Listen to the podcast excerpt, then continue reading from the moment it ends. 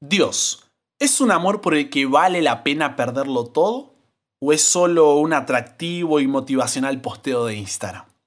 Buenas imparable, estás aquí porque buscas crecer en tu relación con Jesús y hasta el cielo no paramos, ya lo sabes, así que comencemos de la mejor manera este día entregándonos a Dios.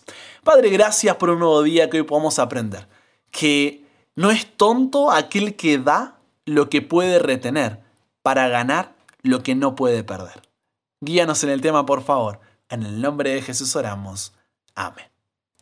Un miembro de la tribu Batak de Sumatra del Norte, en Indonesia, relató cómo su tribu llegó a conocer a Jesús y es una historia apasionante. Años atrás, una pareja de misioneros fue a su aldea para hablar acerca del Evangelio. La tribu era musulmana en su totalidad, así que los líderes que hicieron capturaron a esta pareja de misioneros, los asesinaron y se los comieron.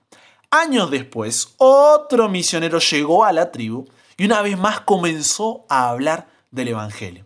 Los líderes de la tribu reconocieron que la historia que contaba era exactamente la que había contado la pareja anterior, así que esta vez decidieron escuchar. Una vez que escucharon, creyeron, y al poco tiempo toda la tribu se había convertido a Jesús.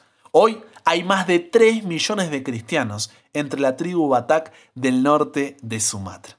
Al leer esta historia, no te voy a mentir, tuve una mezcla de sentimientos que me llevó a pensar.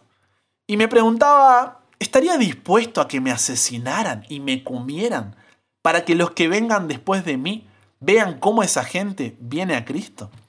Porque cuando en Deuteronomio capítulo 6 Dios les dice a la generación que está a punto de entrar a la tierra prometida, Oye Israel, Jehová nuestro Dios, Jehová uno es, amarás a Jehová tu Dios con todo tu corazón y de toda tu alma y con todas tus fuerzas, ese es un amor que está dispuesto a dar la vida. Entonces te pregunto y me pregunto a mí mismo, ¿estarías dispuesto a dar tu vida por Jesús así como Él la dio por ti? No respondas ahora, piénsalo. ¿Estarías dispuesto a dar tu vida por Jesús así como Él la dio por ti? Porque si realmente queremos entrar a la tierra prometida y disfrutar la eternidad con Jesús, debemos entender que el peligro en nuestra vida siempre aumentará en proporción a la profundidad de nuestra relación con Jesús. Y pensándolo bien, tal vez por eso nos crucemos de brazos y nos conformemos con una relación informal con Jesús y una rutina religiosa en la iglesia. Porque si nos mantenemos allí, estamos seguros y el mundo nos quiere. Somos compatibles con la cultura. El mundo nos quiere cuando perseguimos todo lo que persiguen ellos, aun cuando le pongamos una etiqueta cristiana al final. Pero si amamos a Dios con todo nuestro corazón, alma y fuerzas, entenderemos que si nuestra vida quiere valer algo en esta tierra, debemos comenzar concentrándonos en el cielo. Cuando consideramos las promesas de Jesús, Arriesgar todo lo que somos y todo lo que tenemos por amor a Él ya no es una cuestión de sacrificio, solo es sentido común. Seguir a Jesús no es sacrificado, es inteligente. Jim Elliot dijo una vez, no es tonto aquel que da lo que no puede retener para ganar lo que no puede perder. Voy de nuevo porque es muy profundo. No es tonto aquel que da lo que no puede retener para ganar lo que no puede perder. Necesitamos dejar de acomodarnos a un cristianismo que, que gira en torno a nosotros, siendo que el mensaje central del cristianismo es renunciar a nosotros mismos. Estamos cediendo a la peligrosa tentación de tomar al Jesús de la Biblia y torcerlo tanto que obtengamos una versión con la que nos sintamos cómodos. Un Jesús agradable, que no se preocupe por el materialismo y que nunca sea capaz de pedirnos que demos todo lo que tenemos. Un Jesús que no espere que abandonemos nuestras relaciones más estrechas para que Él reciba todo nuestro afecto. Un Jesús que no tenga problema con una relación nominal, de nombre nada más, de título, que no invade nuestras comodidades, porque después de todo, ah, Él nos ama tal cual somos. Un Jesús que quiere que seamos equilibrados, que evitemos los peligros extremos y que en realidad quiere que evitemos toda clase de peligro.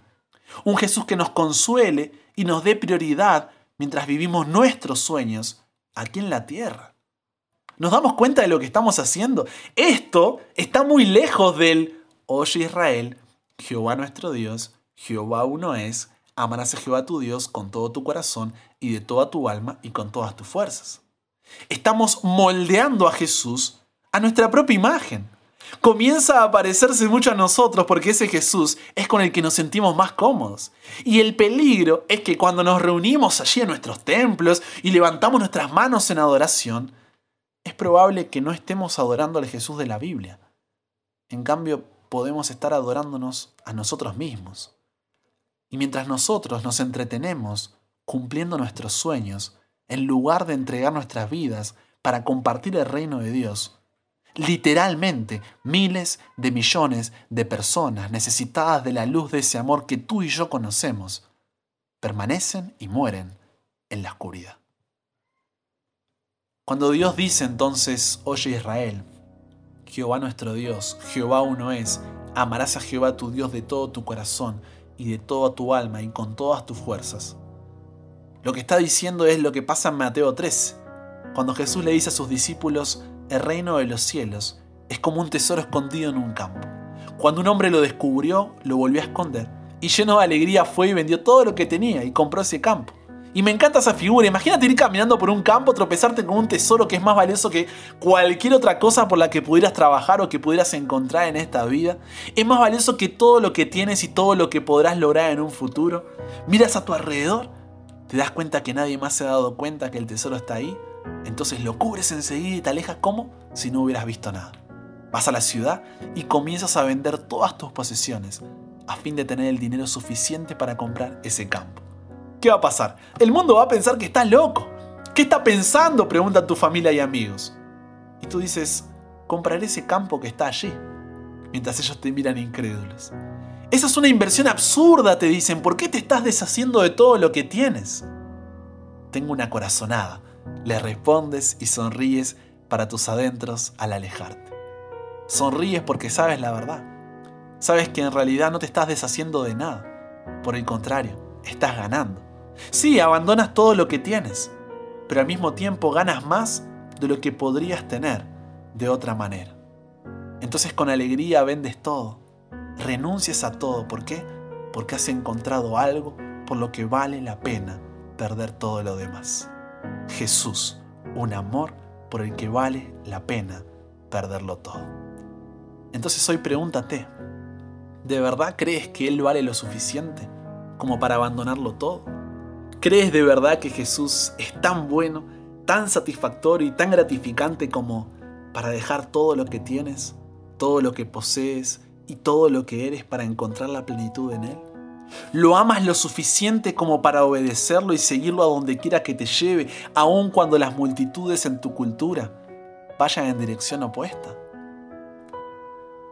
Padre, nos has sacudido con este tema para serte sinceros y a mí en primer lugar.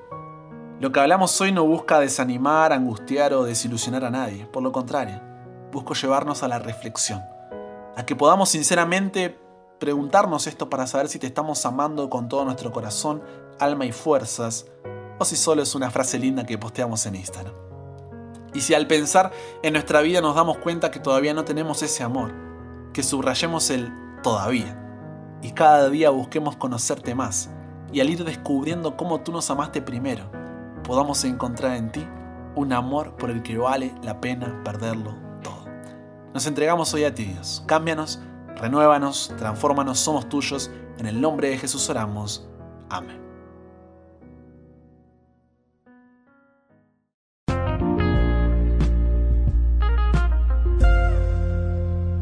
Qué semana que tuvimos, por favor, estoy muy contento de haber compartido estos minutos contigo. Mi nombre es Brian Chalá, recuerda si tienes alguna pregunta, duda, consulta, puedes escribirme allí en Instagram, arroba chalá, C-H-A-L-A, B-R-I latina A-N, sígueme allí para que juntos sigamos creciendo en nuestra relación con Dios. Disfruta allí de un montón de posteos, historias, reels, carruseles, oh, no te das idea lo que hay allí. Y te espero cada día de lunes a viernes con un nuevo episodio aquí en WhatsApp para que nunca pares de aprender y nunca pares de crecer. ¿Por qué? Porque hasta el cielo no paramos.